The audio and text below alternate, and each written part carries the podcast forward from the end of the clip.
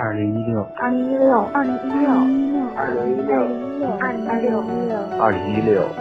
我在镇我，在广东、江西、桂林、北京、吉林、温州、山西，我在湖北，南康、海南、长沙、四川、西班牙、鞍山、苏州、台州、版纳、福州，听请听听听晚间治愈系，晚间治愈系，晚间治愈系，晚。间治愈系，晚间治愈系，晚间治愈系。我是妍希，我在晚间治愈系和你说晚安，晚安。这里是荔枝 FM 二九九八五晚间治愈系，用声音与故事传递温暖，点赞给予温暖，转发传递温暖，评论表述温暖。下载最新荔枝 FM 客户端，送一束荔枝，给我力量。让温暖永不停歇。我是主播袁熙，我在晚间治愈系和你说晚安。更多温暖，请关注新浪微博 “ng 袁熙”。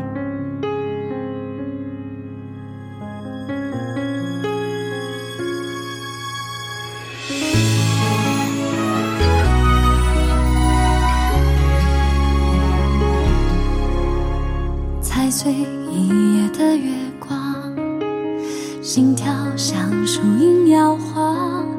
我和他清白明朗，仰望一个天堂。那是正好的时光，爱上刚好的对方。命运一声不响，跟我今晚，袁霞来给大家分享到的文章，来自张浩辰。只有自己，会永远陪着自己。感谢有你的夏天，没有人说谎啊，可时间会擦掉沉默的话。很爱你呀，你沉默，你眼泪，你正好时光。我站在那里。我以前是个胖子，还是个内向的胖子，所以从小到大都是被欺负的命，跟那些青春片里的桥段无异，无非是被锁在厕所里，作业本被藏起来，桌位上被涂满五零二胶，再过分一点的就是心理上的，体育差。每次投篮球或者接力赛，都会被嘲笑。变声期声音稍微有点细，就被骂娘炮。亦或是默默的躲在角落，演着路人甲，无人搭理。童年时光，没什么值得炫耀的回忆，倒是真的。但也一点儿不耽误我成为一个活在自己世界里、自得其乐的人。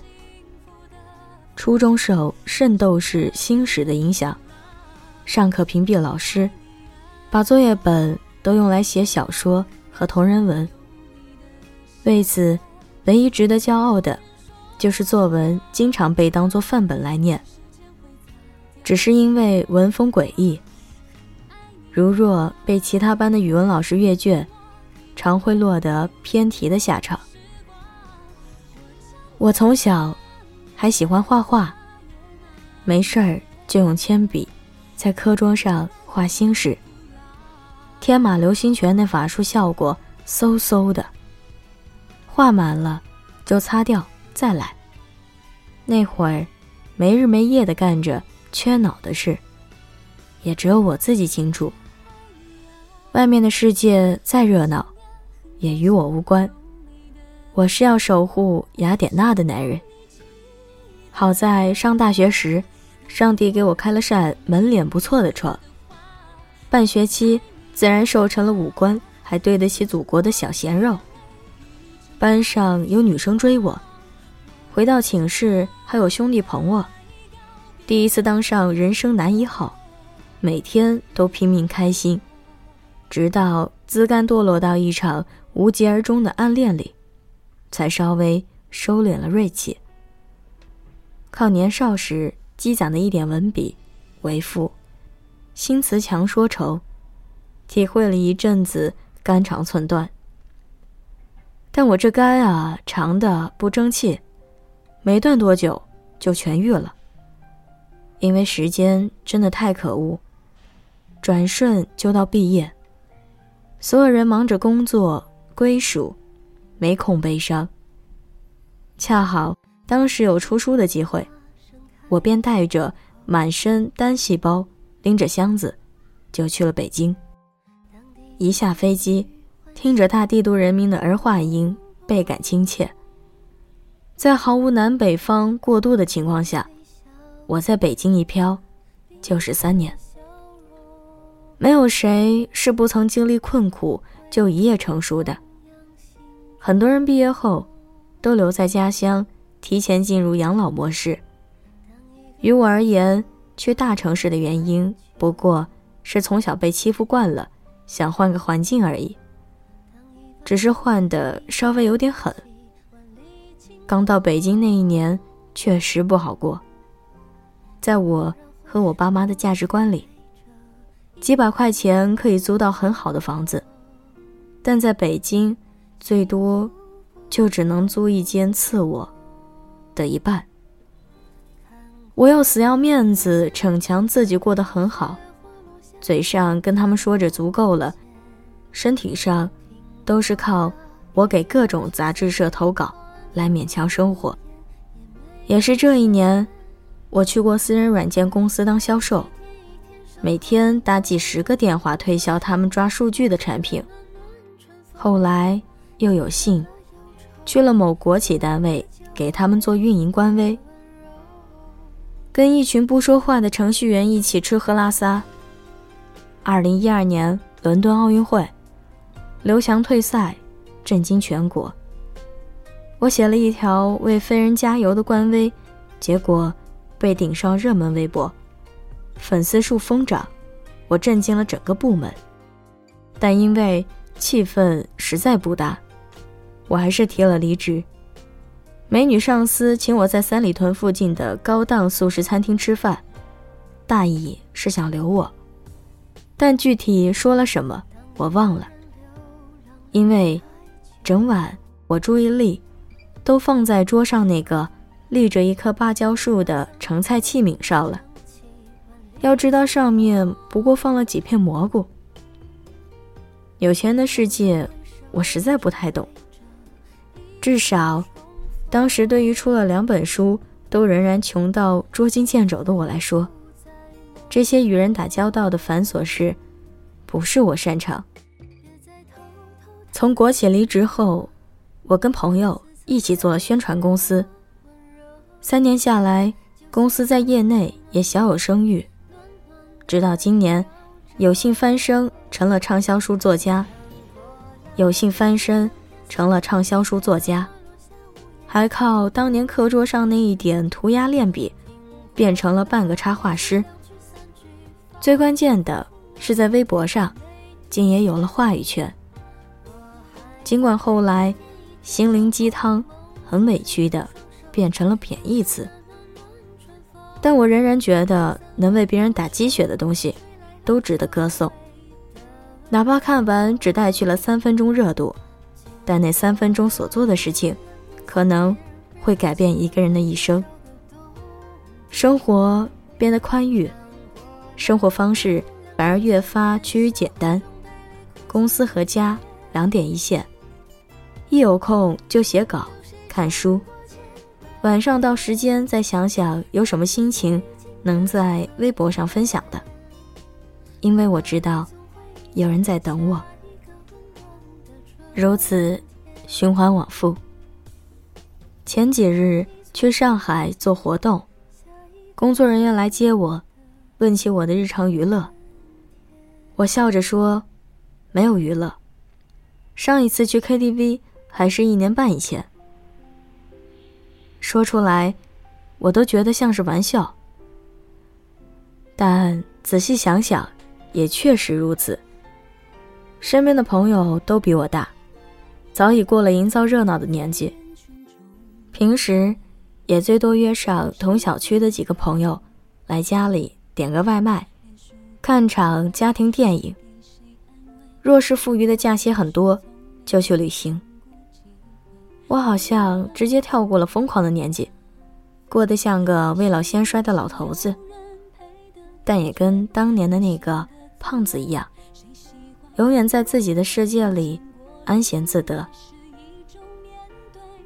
可能因为是白羊座的关系，跟别人聊天常掏心掏肺，即便是媒体采访，也能说得太直白。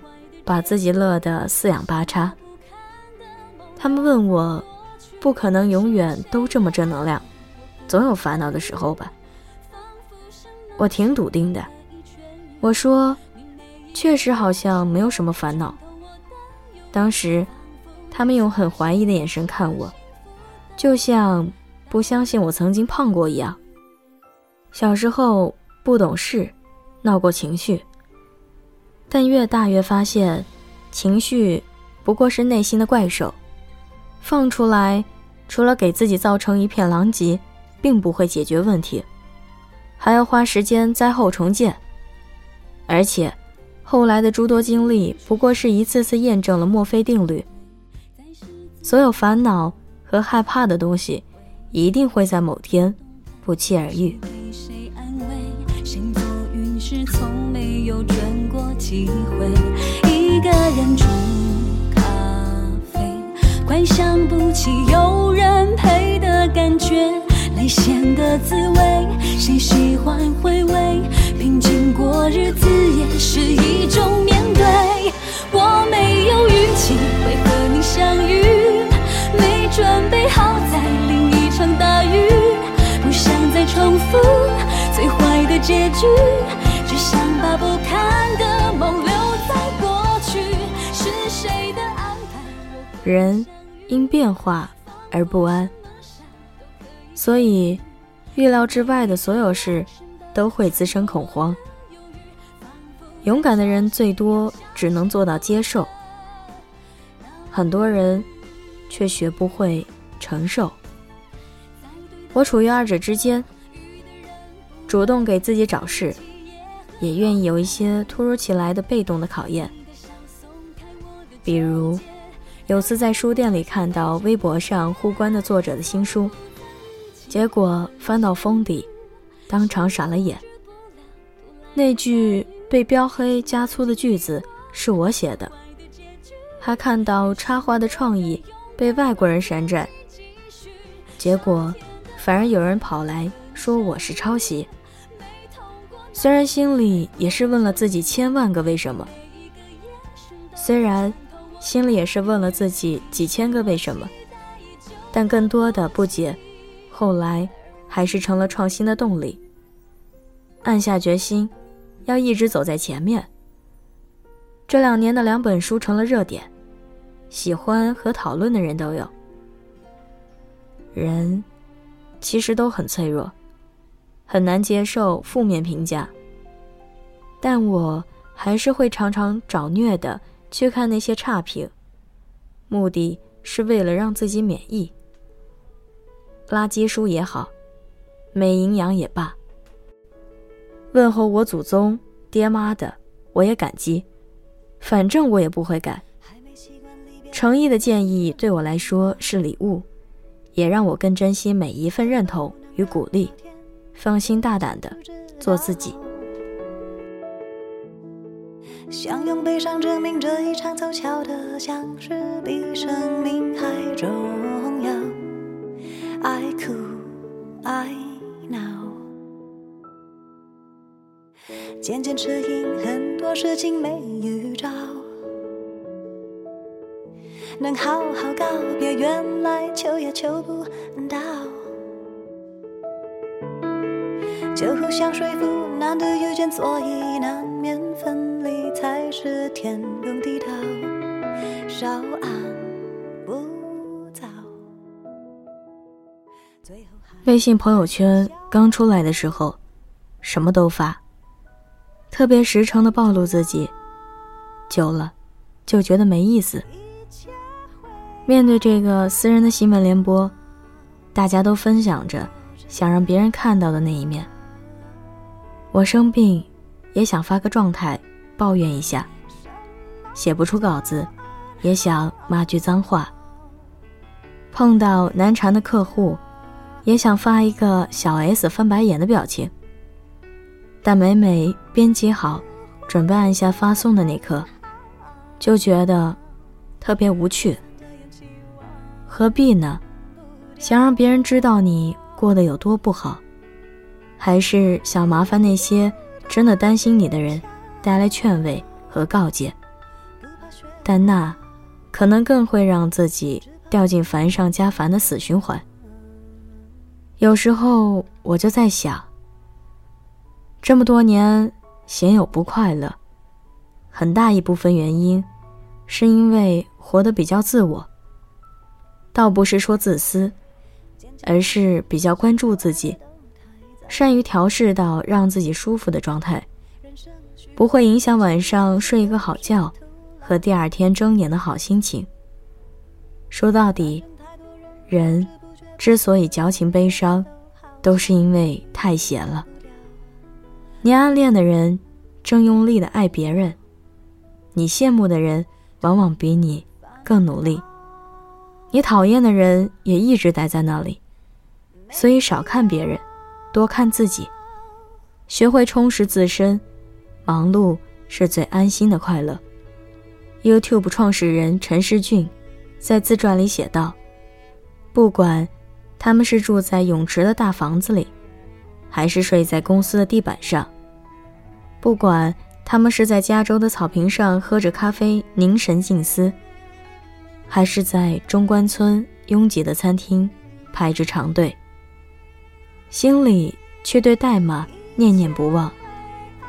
反正他们永远会站在无聊的队里面，永远那么折腾，绝不会让自己虚度光阴。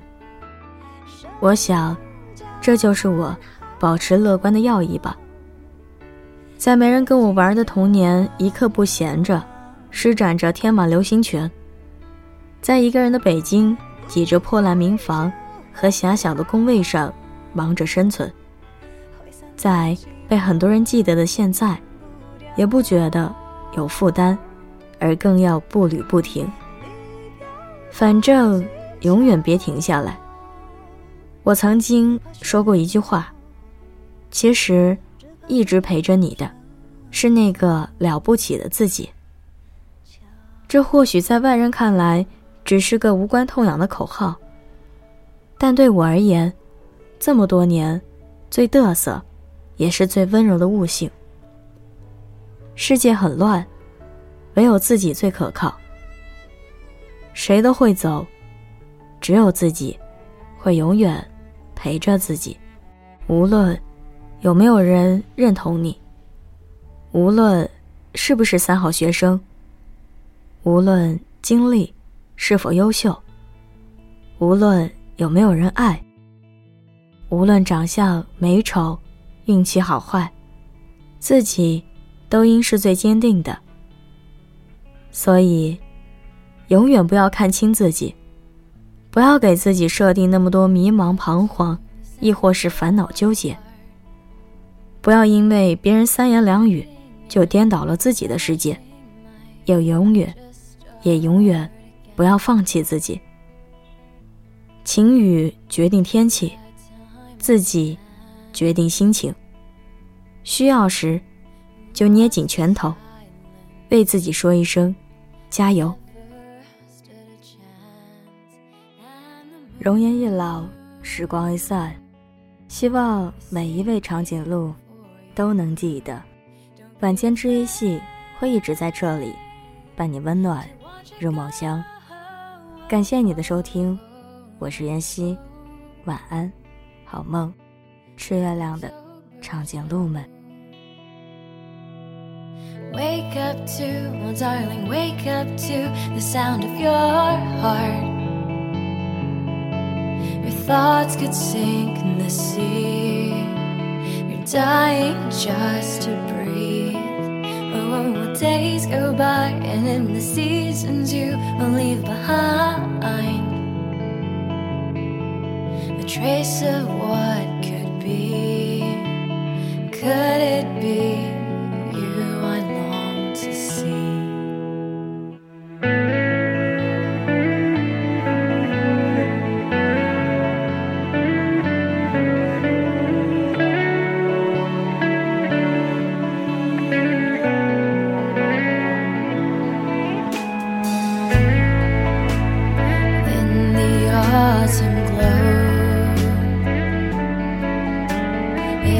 flash by one last time. The lights don't wait forever, no.